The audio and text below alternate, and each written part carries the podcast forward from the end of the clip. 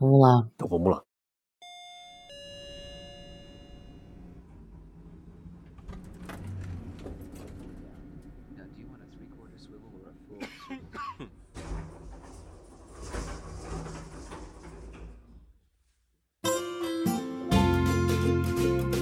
Salve, salve, nação doadora! Tá no ar o seu podcast favorito sobre cultura de doação, produzido pelo Instituto MOL com apoio do Movimento Bem Maior e divulgação do Observatório do Terceiro Setor. Aqui você fica por dentro dos assuntos do momento na filantropia e na cultura de doação, a partir de informações, pesquisas e entrevistas com grandes personagens do setor do Brasil. Tudo de forma clara, objetiva, sem enrolação. Eu sou a Roberta Faria. Eu sou o Arthur Lobac. Semana sim, semana não, a gente te convoca a vir junto nessa conversa para inspirar mais e mais pessoas e empresas a doar, doar com propósito, com consciência e com o coração. Afinal, aqui, aqui se faz, aqui, aqui se doa.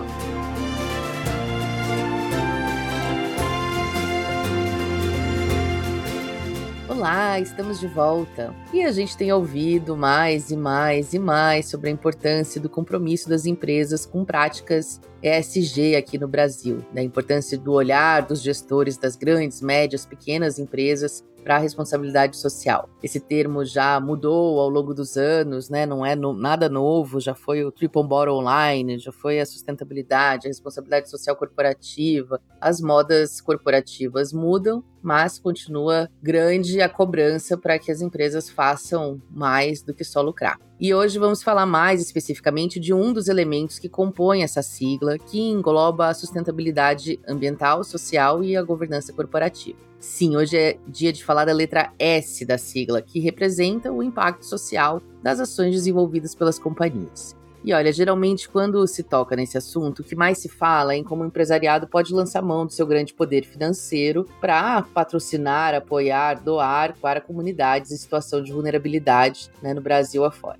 Mas, por mais essencial que seja o apoio financeiro, que ajuda a desenvolver o nosso potencial social, ajuda a apoiar o terceiro setor, nosso foco nesse episódio não é esse. Em vez disso, a gente vai falar do principal recurso que existe dentro de qualquer empresa, qualquer que seja o seu tamanho ou ramo de atuação. Sem ele, nenhum negócio vai para frente em nenhum lugar do mundo. Pelo contrário, na falta disso, toda empresa teria que fechar as portas. Você já adivinhou do que eu tô falando?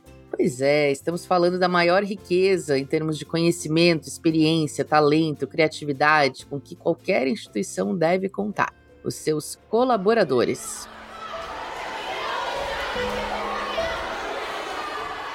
Que zum zum é esse, Roberta? Você chutaria aí? Saberia que burburinho é esse que a gente ouviu? ah, é gente fazendo baderna, pois né? é, Enfim, eu conto. Gente animada. Coisa de, de comunista isso aí, né? Não, não, pode não, ser que sim até, mas acho provavelmente não, não.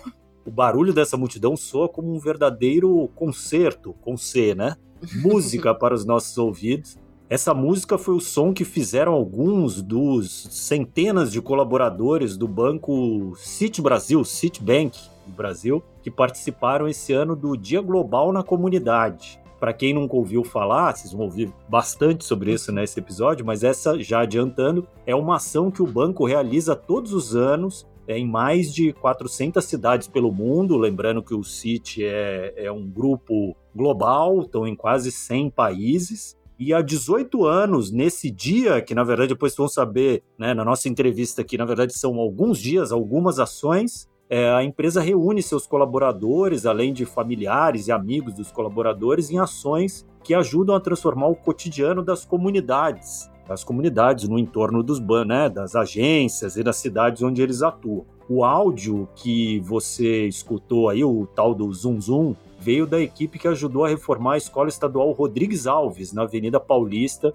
no dia 17 de junho desse ano. A ação foi a maior que o Citibank realizou nessa data aqui no Brasil, impactando positivamente cerca de 1.200 alunos do ensino fundamental da escola. É por isso que eu já adianto que hoje, como eu falei, a gente vai receber no podcast a Tainara Machado, que é líder de comunicação em SG do Citibank Brasil. Ela é uma das inúmeras pessoas que ajudam a organizar esse evento e levar para frente essa iniciativa há tantos anos. E nós aqui já estamos ansiosos por esse papo, que foi bem legal. Isso mesmo, Arthur. E vale dizer por que dessa pauta agora? Porque a gente já fez algumas pautas sobre voluntariado.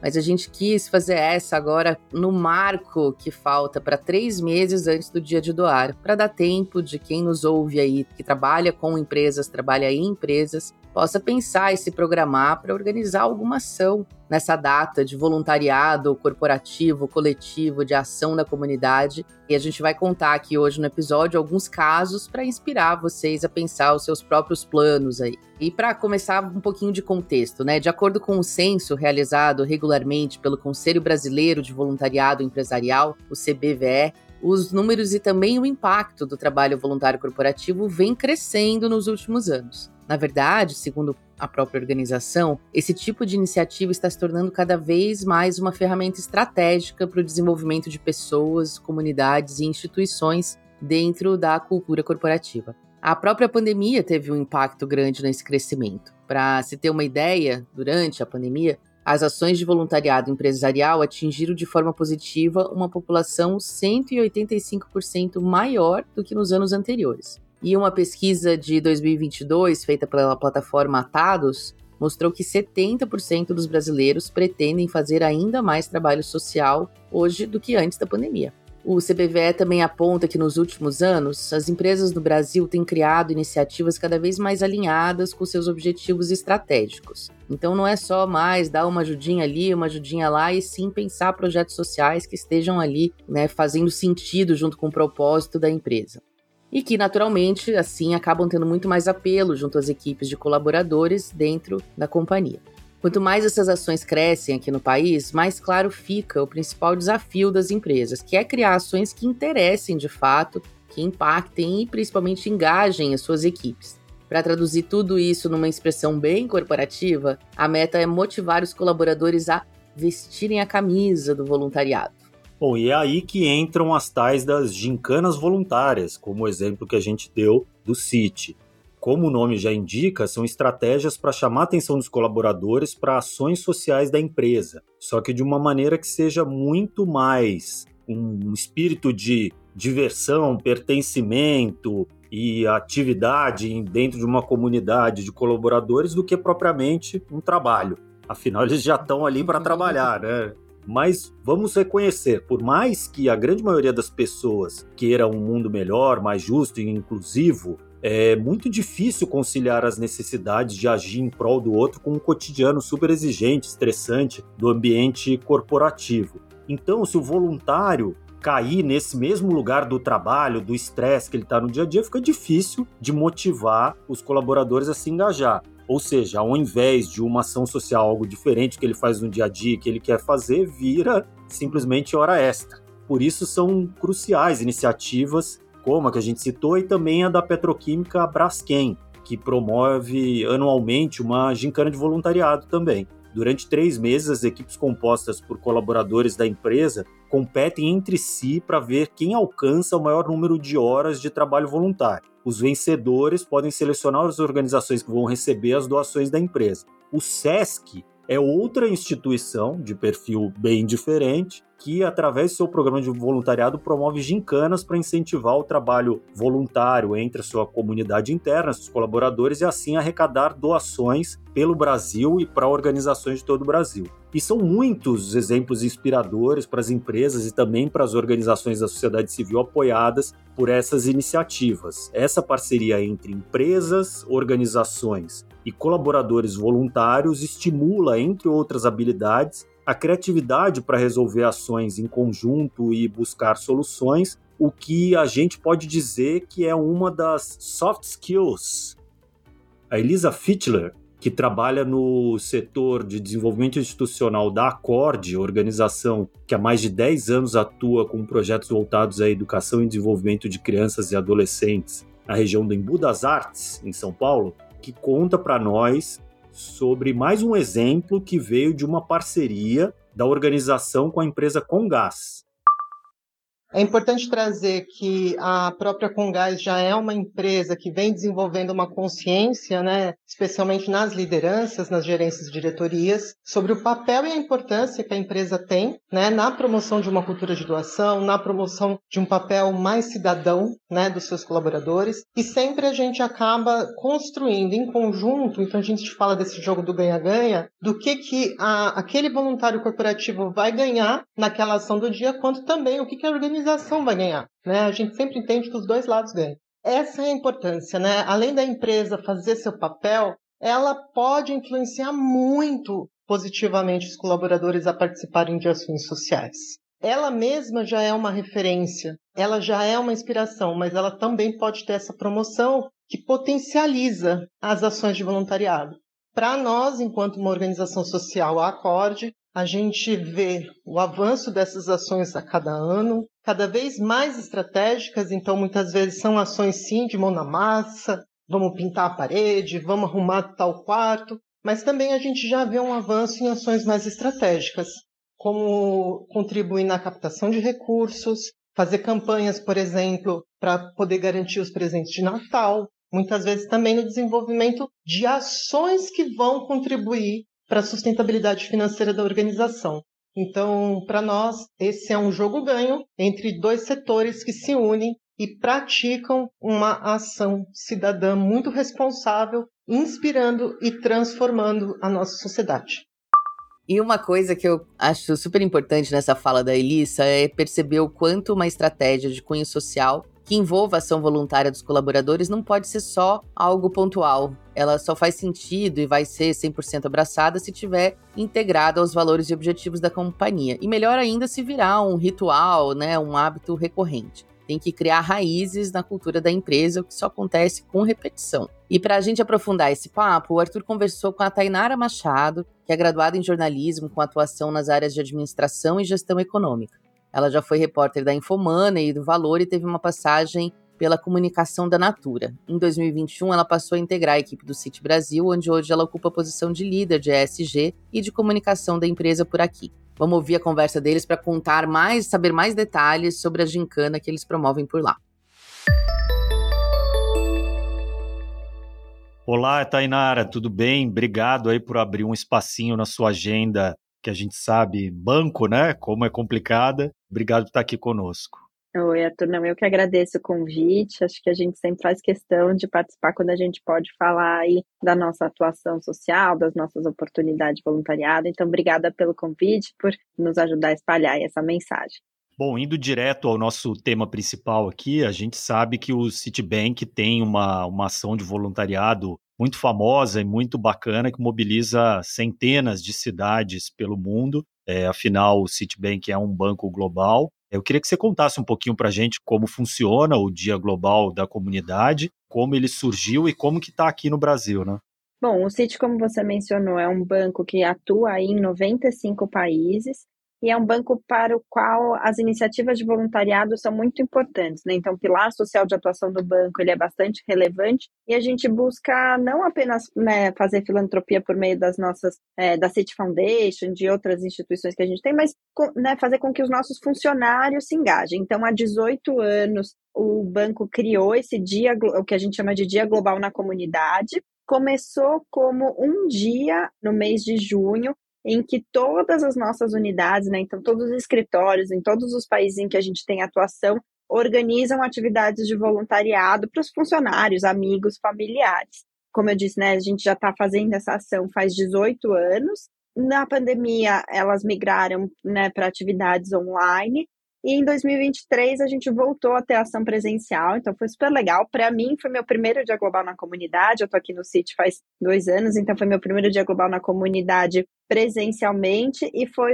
assim super gratificante. Também porque em 2023 a gente teve uma outra mudança, né? Se antes era um dia específico no mês de junho, a gente entendeu que a gente pode fazer muito, ter muito mais impacto se a gente espalhar essas ações ao longo do mês. Então, foi a primeira vez em que a gente teve as ações é, mais disseminadas durante esse período. E aqui no Brasil a gente teve bastante coisas que a gente pode ir contando ao longo da conversa, mas nossa principal ação foi a reforma de uma escola que chama Escola Rodrigues Alves. É um prédio super emblemático aqui na Paulista, então ele tem uma parte do prédio tombado e uma parte que não é tombada e que estava precisando bastante de uma certa manutenção, né? Então a gente engajou aí os nossos funcionários para reformar a quadra, é, os jardins, é, né, fazer essa parte de manutenção, reformar um espaço externo que eles tinham que não era usado, já foi um paquinho, a gente reformou para transformar numa sala de aula ao ar livre, pintamos todo o muro da escola externo, então foi super bacana porque a gente teve ali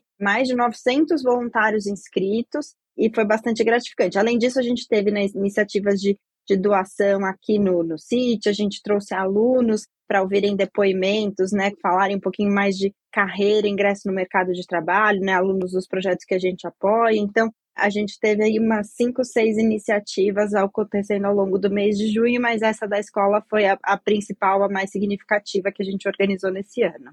E quem que participa? Esses 900 voluntários que você falou, e daí não só nessa ação principal, mas nas doações também é de todas as áreas da empresa, todos os níveis hierárquicos, como funciona? Todas as áreas da empresa, então é um convite que a gente faz para todos os funcionários, para famílias e amigos. Então, tem funcionário que traz 10 familiares, amigos, enfim, que vem assim super acompanhada. Vem, assim, funcionários de todos os níveis e é muito legal de ver, porque né, eu circulei bastante durante o evento. A gente organiza de forma que cada pessoa saiba a sua estação de trabalho, tenha bem definido o que, que ela vai fazer naquele dia para que seja organizado e de fato a gente tenha ali a conservação, a construção da, das áreas da escola que precisam, não seja só uma atividade de né, entretenimento, que seja de fato voluntariado. E aí eu circulei bastante na organização e de repente você passava e via né, o diretor que faz dívida no mercado de capitais carregando um rolo de papelão, organizando a pintura. Então a gente vê não só que, feliz é, a liderança isso, né? está lá dando o exemplo, super feliz, levam os filhos, é, tá ali dando o exemplo, coordenando as atividades, realmente colocando a mão na massa, e aí todos os funcionários participam. Assim, o engajamento todo mundo me falava, nossa, num sábado, será que vai todo, todas essas pessoas mesmo? E as pessoas vão, comparecem, estão ali super com vontade de fazer esse trabalho para a comunidade. Muito legal. E a organização toda acontece aí dentro? Vocês trabalham em parcerias com instituições de fora, do terceiro setor, com o próprio setor social aí do banco? Como que funciona? A organização é feita internamente. A gente tem uma agência que nos ajuda a organizar toda a parte de obra, né? Mas a gente acaba envolvendo também nossos fornecedores como voluntários tem uma parte de obra que é mais dura, enfim, a gente reformou a quadra e colocamos rede, reformamos a iluminação. São coisas que os funcionários não conseguem fazer, não tem expertise, a gente faz um pouco antes. E quem fez esse serviço foram fornecedores nossos aqui do prédio, que, enfim, fa fazem é, conservação, manutenção das áreas, fazem obras quando é necessário, e eles também são parceiros nossos voluntariamente nesse Dia Global da Comunidade. Então, a gente teve algumas empresas né, que participaram, a gente teve a Souvenir doando tinta, a gente teve duas empresas né, de A a Z compartilhando ali com a gente essa experiência. A gente tem uma agência de, que realmente aí coordena todos os trabalhos e a nossa área fica responsável por engajar e garantir que a gente tenha aí a presença dos voluntários no dia. E daí eu tenho uma pergunta de um milhão de dólares, ou um bilhão, que é mais cifras de, de banco global. Por que, que o Citi faz isso? O que, que o Citi ganha com isso? Na verdade, eu acho que é uma questão mais de propósito do que de ganho. Eu acho que tem uma questão que é importante, que é o banco tem uma licença, como qualquer outra empresa, da sociedade para operar, e a gente entende que a gente tem o dever de retribuir essa licença da forma como a gente pode para as nossas comunidades o City globalmente tem uma série de atividades e de estratégias dentro do pilar social. E o voluntariado ele é muito importante em todas essas estratégias. Então, sempre que a gente olha para um projeto, a gente tem, por exemplo, a City Foundation, que é a fundação que faz investimentos sociais. Quando a gente escolhe projetos para esses investimentos sociais, a gente escolhe projetos que tenham oportunidade de voluntariado. A gente entende que a gente deveria, ao, o máximo possível, engajar os nossos colaboradores e fazer com que eles também entendam que o propósito, colocar a mão na massa, realmente transformar a vida da comunidade, ser participativo, faz muita diferença. Então, a gente entende né, que a filantropia tem esse papel do, do, do voluntariado muito relevante, a gente aposta bastante nisso, é, não só no Brasil, mas essa é uma estratégia global, na verdade, que vai além do Dia Global na Comunidade, né? Então, o Dia Global na Comunidade acaba sendo agora um mês global na comunidade, a gente tem uma série de atividades em junho, mas a gente tem atividades de voluntariado ocorrendo aqui no CIT o ano todo, organizado aqui pelo time, tanto pelo meu time de comunicação, quanto pelo time que cuida da Associação de Funcionários do CIT, que também organiza uma série de atividades ao longo do ano. Então, ou seja, o CIT institucionalmente já realiza ações por meio da sua estratégia de SG, da sua fundação, mas faz questão de criar a possibilidade da sua comunidade interna, por meio de uma ação do banco, ter esse propósito também no seu dia a dia, na prática, mão na massa. Vocês notam, tem indicadores ou tem histórias de um retorno num sentido de pertencimento, de as pessoas saírem dessa ação transformadas e gostarem mais do lugar onde trabalham por conta desse tipo de iniciativa? Sem dúvidas, esse pilar para a gente ele é super importante como um pilar que contribui com a atração de talentos, com o engajamento dos funcionários, com a atratividade da nossa marca para um público mais jovem que olha muito né, para esse papel social que as empresas têm e também um pouco de muitas vezes essas pessoas já têm atividade de voluntariado e elas entendem que usando o tempo que elas têm para projetos que fazem sentido para a estratégia do banco, elas conseguem até ser mais assertivas ou elas conseguem causar um impacto maior. Uma coisa que é interessante é que a gente tem aqui o que a gente chama né, muito, muito termo em inglês, mas a gente chama de sponsor ou padrinhos e madrinhas dos projetos que a gente apoia, tanto via Associação de Funcionários quanto City Foundation. E depois do Dia Global na comunidade, o pessoal se interessa mais em ser padrinho ou madrinha desses projetos. É até o momento em que a gente abre essa campanha, né? A gente espera o Dia Global na comunidade fechar para a gente abrir a campanha de padrinhos e madrinhas dos projetos sociais, porque o pessoal realmente acaba ficando mais, é, enfim, ligado a essa questão social, procura saber mais o que, que o banco está fazendo. Então, a gente enxerga mesmo essas atividades como uma porta de entrada para as ações de voluntariado que se estendem ao longo de todo o ano, né? A pessoa se engaja, é um momento de, de certa forma, de celebração do banco, né? A gente tem bastante gente ali envolvida, mas os funcionários acabam também se conectando com outras atividades, com outros projetos, a gente faz muita mentoria, então a gente tenta muito usar o conhecimento que o funcionário tem em prol de alguma causa que faz sentido, né? Então, é, aqui a gente vai falar muito sobre liderança, educação financeira, enfim, coisas que a gente pode de fato agregar para os projetos que a gente apoia.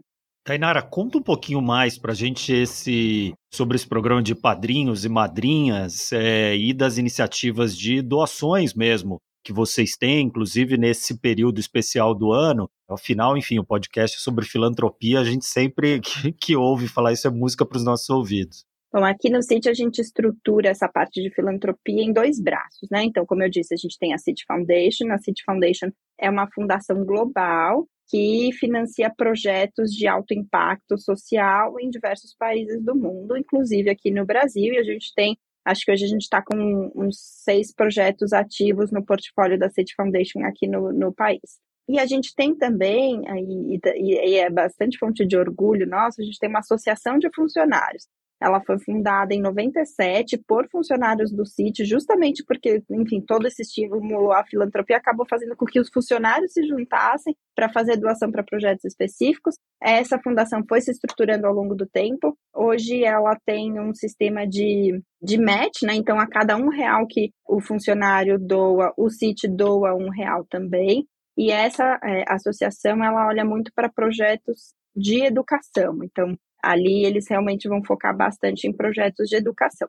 Considerando essas iniciativas e mais a, a, os projetos que a gente apoia via lei de incentivo, a gente tem 23 projetos hoje apoiados pelo CIT no Brasil. E desses 23 projetos, eu diria que assim, uns 70% tem padrinhos ou madrinhas, que nada mais são do que funcionários que se voluntariam para acompanhar aquele projeto, garantir que o projeto esteja é, entregando os indicadores com os quais ele se comprometeu quando a gente fez a doação, entender se tem alguma oportunidade de voluntariado mais ampla, garantir que aquela organização tem, né, está com todos os recursos para fazer o trabalho, enfim, identificar oportunidades, os desafios, realmente contribuir ali no dia a dia da organização acaba sendo um encontro, às vezes mensal, virtual, mas também muitos desses padrinhos madrinhas conseguem visitar de fato o projeto, conhecer melhor, trazem para a gente, compartilham histórias, porque no fim, nem sempre a gente vai conseguir estar tão próxima assim de toda essa carteira de projetos, nosso time é super pequeno, né?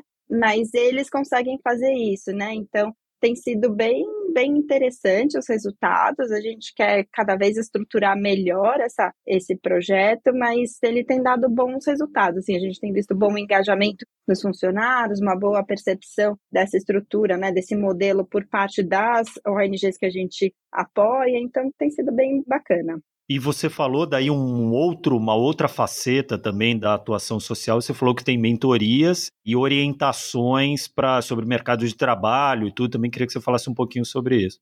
Isso aí acaba sendo mais oportunidade de voluntariado. Então, eventualmente, por exemplo, um projeto que a gente apoia é o Instituto Reciclar. O Instituto Reciclar faz formação de jovens que estão ali na fase final do ensino médio, estão entendendo se vão seguir um ensino profissionalizante, enfim, que tipo de, de formação eles vão, o, o Instituto Reciclar apoia nessa fase final, né? Às vezes a gente pode contribuir com a mentoria desses alunos para temas específicos, então a gente pode, enfim, compartilhar informação sobre carreira, falar um pouco sobre como é fazer carreira num banco, ou então dar uma formação específica sobre um assunto de tecnologia, né? Tem várias formas da gente contribuir nessas mentorias de acordo com o que o projeto desenvolve. Então, a gente também é parceiro do laboratório. O laboratório ele dá ensino técnico com uma formação mais digital para mulheres, né? Jovens e jovens mulheres. E aí também a gente tem uma área grande aqui de, de tecnologia, a gente participa com mentoria para essas meninas que estão se formando, às vezes a gente faz hackathons e entende né, os projetos, e a gente até consegue contratar pessoas que são egressas desses projetos, né? Então, a gente tem os, os, programas de jovem aprendiz, de estágio, às vezes até de analista, e a gente consegue mapear os perfis que a gente tem nesses projetos que a gente apoia para entender como que a gente pode fechar o ciclo, né, e também conseguir contratar essa mão de obra que está sendo bem formada pelas ONGs que atuam nesses segmentos. Então, é um, modelo de voluntariado que a gente faz muito aqui no City. Bom, a gente está tá encaminhando para o final e eu queria que transmitir aqui uma mensagem para outras empresas que possivelmente poderiam fazer algo parecido, né? É, é um, um tipo de intercâmbio que quebra barreiras sociais, né? E, e permite que as pessoas, muitas vezes, que são tidas como não adeptas do social, da filantropia e tudo, só estão esperando uma oportunidade para se engajar e muitas vezes uma instituição grande que tem estrutura dá isso e as pessoas se engajam pelo resto da vida, né? Eu queria que você falasse um pouco da sua experiência e tudo, da evolução desse projeto. Claro que aí você está há poucos anos, mas você tem, né, na sua carreira outras histórias e tudo. Enfim, eu queria que você falasse agora aqui para os gestores de RH e para os C-levels das empresas, por que, que é bom né, ter um projeto desse, por que, que funciona. Olha, eu acho que assim, do ponto de vista de mais prático, né, para onde o, a liderança quer sempre olhar, resultados, a gente vê que de fato quem se engaja nesses projetos acaba tendo um engajamento com a organização muito grande. Então, trabalha num lugar em que eles acreditam que tem propósito, que o propósito é o mesmo que eles compartilham pessoalmente. Isso cria uma identificação cultural que é super relevante, que a gente sabe que cada vez mais as empresas estão olhando, né, como você constrói essa reputação entre os seus funcionários e esse desejo de estar lá todo dia, né? O trabalho, o RH tem se construído muito como, como marca, como um espaço de trabalho positivo. A gente sabe que para atrair jovens a gente precisa também olhar muito para essas questões que vão além de oportunidades de carreira, de desenvolvimento, de salário, enfim, acho que tem uma questão de propósito que faz muito sentido. E do ponto de vista pessoal, realmente é muito gratificante, assim. A gente vê uma observação que a gente pode fazer, na verdade, é que às vezes a pessoa, ela, enfim, ela gostaria de fazer voluntariado, mas ela não tem tempo. Aí o trabalho organiza, o trabalho consegue às vezes abrir um pouco é, de espaço na agenda, você conversa com o seu gestor, é uma oportunidade dada pelo sítio, o gestor, enfim, tem um acolhimento maior, ou às vezes é, é no sábado, mas é bem visto no trabalho, é o empurrãozinho que faltava para aquela pessoa se engajar de fato numa causa. E depois que ela está ali, depois que ela conheceu o projeto, ela vê o impacto que ela faz, é, o quanto isso pode ser transformador para a vida das pessoas, eu acho que aí o caminho está feito. Então, eu acho que, assim, do ponto de vista institucional, eu acho que as empresas também têm esse papel de liderar esse movimento na sociedade, né? Nesse caso, entre os seus funcionários, mas eu acho que acaba sendo um bom estímulo mesmo para que as pessoas saiam da inércia e realmente tenham uma atuação mais efetiva, né? Enfim, coloquem, entendam melhor onde que elas têm habilidades que elas deveriam ou poderiam compartilhar com a comunidade da qual elas fazem parte. Perfeito. Bom, Tainara, papo maravilhoso. Queria, enfim, dar os parabéns pela iniciativa, pelas ações. 18 anos fazendo isso é realmente construir uma cultura, uma cultura muito boa que outras empresas deveriam se inspirar e são tão a faca e o queijo na mão para fazer também. Enfim, é, sinta-se convidada para na, na, nas próximas iniciativas que vocês fizerem, vir aqui contar para a gente, porque esse tipo de exemplo a gente adora propagar. Com certeza, né? Mais uma vez, obrigada pelo convite. De fato, sim, é muito inspirador trabalhar aqui, ver como isso é realmente colocado dentro da estratégia do negócio, como é importante, acompanhado pela liderança. Acho que isso faz muita diferença. A gente espera continuar fazendo um, enfim, só, só aumentando esse, esse trabalho, olhando cada vez mais as oportunidades que a gente tem de engajar a nossa comunidade.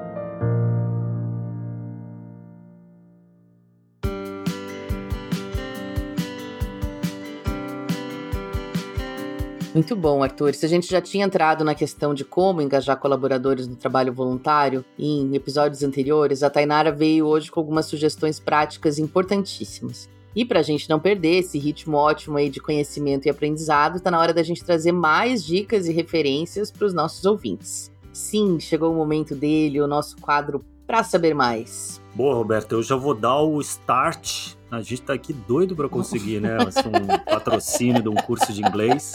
Mas enfim, eu vou, vou dar início é, às dicas. Tá Faria Lime nesse é, episódio total, hoje, né? tem tá. banco, tem, enfim. Mas enfim, eu vou dar início às nossas dicas com uma que vai ajudar muito os empreendedores, executivos, gestores na hora de se aprofundar no voluntariado empresarial e fazer um planejamento bem cuidadoso antes de iniciar um projeto social dentro do seu negócio. O livro Voluntariado Empresarial reúne depoimentos e o conhecimento de 185 gestores de 74 empresas brasileiras sobre o tema. Com organização da consultora de projetos de responsabilidade social e sustentabilidade Andrea Goldschmidt, o livro aponta caminhos para implantar uma estratégia eficiente que cause impacto e seja capaz de engajar os colaboradores da empresa. E claro, a gente não pode deixar de dar sempre a recomendação da plataforma online Atados, que já esteve aqui em episódios anteriores e fazem um trabalho lindo conectando pessoas voluntárias e organizações sociais com oportunidades de trabalho, mas além dele também prestam consultoria e fornecem o apoio de especialistas para empresas que queiram iniciar ou ampliar os seus programas de responsabilidade social e de voluntariado. Eles têm muitos cases incríveis, mas mesmo que você trabalhe numa empresa que ainda não tem um programa, você pode entrar lá no, no site do Atados e encontrar um voluntariado para chamar de seu. Ou se você tem, quer ajudar a sua empresa a se colocar melhor, também está lá. E claro, para quem trabalha no terceiro setor, também é uma oportunidade de candidatar aí a sua organização a receber voluntários. E falando em conectar pessoas a trabalho voluntário, essa é uma ótima oportunidade para a gente fazer um merchanzinho aqui e sugerir o Descubra Sua Causa, que é um teste online gratuito criado em 2018 pelo IDES e reformulado em 2021 em parceria com o Instituto MOL. Basicamente, ele é uma astrologia de propósito de causa. Você vai lá e faz um testezinho rápido, divertido, fofo, e ele te ajuda a descobrir qual é a sua causa do coração, qual é a sua causa secundária e te dá dicas de conteúdo, ideias para você começar a agir mais na direção daquilo que te importa. E também ajuda a apontar caminhos para você mobilizar a realidade ao seu redor, seja doando recursos ou seu tempo por meio do trabalho voluntário. Depois que você faz o teste, se você coloca o seu e-mail, você também recebe todos os meses uma newsletter sobre a sua causa para você descobrir mais oportunidades aí de atuar naquilo que mais faz seu coração bater mais forte. E como que entra no Descubra Sua Causa, Roberta? Todos os links vão estar na descrição do episódio, mas se já quiser entrando aí, é descubrasuacausa.net.br. Sua empresa também pode, se for pela persona da empresa, você pode fazer um testezinho. Ah, é. Aproveitando que você já trouxe esse conteúdo que a gente desenvolveu aqui com tanto carinho e dedicação, acho que vale indicar o episódio 69 aqui do podcast mesmo, do que se faz aqui se doa. No seu buscador favorito, você vai lá e procura por episódio 69. É, o programa fala do perfil do voluntário brasileiro a partir da pesquisa Voluntariado no Brasil 2021 e tem uma entrevista da querida Silvia Nakashi convite, então, é tanto para ouvir o episódio quanto para conferir a pesquisa, que é super completa e esclarecedora. Lembrando que todos os links aos quais a gente se referiu aqui estão na descrição do episódio, mais o Descubra Sua Causa e descubra sua causa.net.br, né? Isso aí. Isso aí. Bom, mas para concluir, eu queria dar uma dica barra depoimento da nossa própria experiência com esse tema da gincana, Arthur. Ano passado, a gente lá na editora MOL, que é a empresa do Grupo MOL, do Grupo MOL, mãe do Instituto, a gente organizou pela primeira vez uma gincana de arrecadação de doações na semana do Dia de Doar, que esse ano cai dia 28 de novembro. E a gente fez uma divisão, enfim, todo mundo fez o teste da empresa, o teste do Descubra Sua Causa. E a partir da semelhança ali dos resultados entre causas, a gente dividiu o time todo em equipes e aí, essas equipes tiveram uma semana para experimentar na pele a vida de um arrecadador de recursos, de um captador de recursos, e para correr atrás de recursos para a causa e para as organizações que cada time tivesse escolhido, cada equipe. Teve equipe que focou em uma organização só, teve equipe que doou para duas dúzias de organizações, teve equipe que pensou em mais de uma organização, enfim, teve de tudo. E teve mais muitas formas também de buscar esses recursos, né? Dentro da própria família, com os amigos, no condomínio onde mora, fazendo, passando chapéu em empresa que onde conhece alguém, fazendo rifa, fazendo, vendendo coisas, teve de tudo mesmo. E em uma semana a gente conseguiu arrecadar mais de 400 doações, que totalizaram aí 44 mil reais doados para uma pá de organizações no Brasil inteiro, porque a gente tem, enfim, colaboradores de todo o país também. E a gente ainda teve um match da própria MOL de mais 10 mil reais para as organizações escolhidas da equipe vencedora. E foi um processo muito intenso, muito legal. Naquela semana ninguém trabalhou muito, a maioria das pessoas ficou fazendo a arrecadação de recursos. A gente viu como é muito mais difícil do que parece. E nessa conversa, né, com tentando influenciar as nossas próprias pequenas redes ali, né, de contatos, né, amigos, famílias, foi muito interessante ouvir esse depoimento depois de como de fato as pessoas não doam dinheiro, não pensam sobre o tema, não conhecem o dia de doar. Então foi muito importante para sensibilizar todo mundo da dificuldade que o terceiro setor vive na hora né, de passar o chapéu e de conseguir apoio. É, e aí a gente resolveu para esse ano estender isso ainda mais. Esse ano, em vez de ter uma semana de gincana, a gente está fazendo a jornada doadora. E aí agora comandada pelo Instituto MOL, mas lá dentro, enfim, juntando todo o grupo MOL. E a cada mês a gente tem um tema diferente, de uma forma diferente de doar, e a gente tenta engajar todo mundo. Então já teve um mês que foi todo mundo participar de uma corrida beneficente, teve mês que todo mundo foi doar sangue, teve mês que todo mundo doou agasalho e fez campanha de crowdfunding para conseguir né, kits de inverno para moradores de rua e conseguir kits de inverno para pessoas em situação de rua. A gente está agora numa, numa, num mês de fazer doação de itens pessoais uns para os outros, numa grande feira de troca. E eu preciso dizer que não é fácil, viu? Mesmo numa, numa empresa dedicada à cultura de doação, num, num negócio como a MOL, não é fácil conseguir engajar todo mundo. Nossa média, em geral, é conseguir engajar entre um terço e metade dos colaboradores por ação. Então é realmente um trabalho de formiguinha construir essa cultura, assim, porque vai além da cultura da empresa. A gente mexe com a cultura da sociedade, assim, né? Se as pessoas não têm o hábito, não vai ser também na, de primeira que vai todo mundo, né, se sair, assim, né? Um voluntariado doador, convencido, convertido. É um processo longo, mas cheio de aprendizado, com algumas frustrações também, mas bem divertido. Boa. Só um comentário rápido que eu, eu, eu fiquei ao. Esse episódio me colocou numa, num lugar fora da minha zona de conforto. Mas eu acho que valem fazer algumas coisas e até colocando num papel aqui diferente do que do esperado, que é o seguinte. Quando a gente fala desse tipo de ação, ação social corporativa, né, envolvendo colaboradores ou mesmo envolvendo diretamente recursos da empresa, é comum a gente ouvir algumas coisas que eu acho que eu até tenho simpatia por alguns comentários e até concordo até certo ponto, mas muitas vezes eles são imobilistas e não fazem a ponte necessária para a gente criar uma cultura que atinja mais pessoas. Então, o primeiro deles que eu gostaria de comentar, que é quando vai lá o sítio ou empresa essas que a gente citou, Braskem, todos, todos têm, o, têm os seus esqueletos no armário, é comum se falar, ah, não fez mais do que a sua obrigação. Vale dizer que não, não é obrigação dela fazer isso. A obrigação dela é pagar impostos, tratar devidamente as pessoas, contratar segundo as leis do país e tudo. Então, é além da obrigação. A gente até gostaria que tivesse uma obrigação delas fazerem isso e tal, mas não tem. Então, esse é um comentário que não leva muito a lugar nenhum. Outro comentário que eu acho que é válido, e esse eu tenho bastante simpatia por esse comentário, eu acho até que ele tem que continuar, embora é, ele tenha os seus problemas, é de falar assim: nossa, mas uma empresa desse tamanho fez só isso. Isso é válido até, é um comentário, acho que a gente sempre tem que cobrar e buscar mais. Os próprios colaboradores, eu acho que tem que aguçar mais isso. Vamos lembrar que é isso, né? O, o Citibank, por exemplo, é uma empresa que fatura, tem lucro líquido de quase 2 bilhões por trimestre, tudo. É realmente uma empresa. Mas a gente tem que lembrar também que essas iniciativas não são obrigação da empresa, a empresa faz isso num, num, gesto que eu até acho que eles acabam recebendo no longo prazo mais do que não recebendo em dinheiro, mas tem um retorno maior em satisfação, em credibilidade, tudo maior do que eles investem. Mas é isso, e os outros, né? Eu acho que a gente sempre tem que comparar com os pares. Assim, os outros estão fazendo isso também? Não, se só eles estão fazendo, eles estão fazendo melhor, então. Então acho que isso é, é uma provocação mais válida do que questionar o valor, porque o valor até falando até do trabalho que a gente faz no Instituto MOL, que a gente tenta investigar os produtos que têm renda revertida para projetos sociais, tudo, a gente nunca sabe dizer quantos por cento é o justo e o correto. Nunca vamos saber.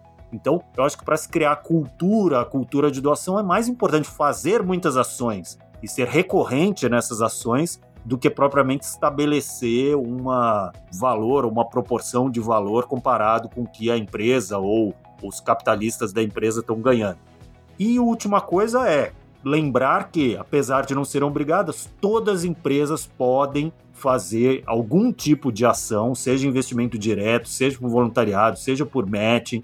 E o que é muito importante, a Tainara falou isso meio indiretamente, ela não foi tão direta ao ponto, não tinha indicadores para isso, mas a empresa ganha muito com isso, tanto do lado dos colaboradores, principalmente nas gerações mais novas que têm o propósito como um dos ativos mais importantes na carreira, quanto com a própria comunidade impactada. Se você ajuda a desenvolver a comunidade no entorno de onde você atua e tal, logo você vai fazer com que essa comunidade se desenvolva mais e logo eles podem virar até, quem sabe, seu cliente, seu colaborador.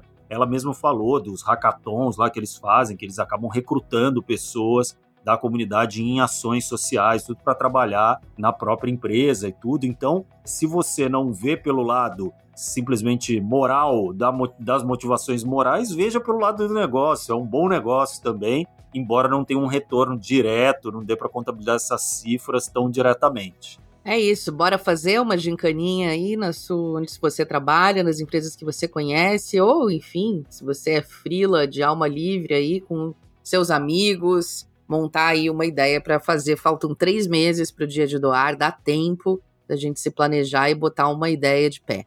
E por hoje é só. Esperamos que com um saldo positivo sobre a importância do voluntariado e não se esqueça que você também faz parte desse diálogo e a gente quer saber. Você já participou de alguma ação voluntária na sua empresa? Tem ideias sobre o tema? Pode enviar lá no nosso Instagram e no LinkedIn, no arroba Instituto Mol. A gente adora quando você manda uma opinião sincera sobre o programa, quando conta a sua história. E se quiser elogiar ou fazer uma crítica construtiva, comenta lá nas nossas redes também, que a gente está sempre aqui para te escutar. E claro, por favor, faça um trabalho voluntário por nós hoje deixe lá o seu comentário, suas estrelinhas no Spotify ou no seu tocador preferido para mais gente poder escutar e participar dessa conversa.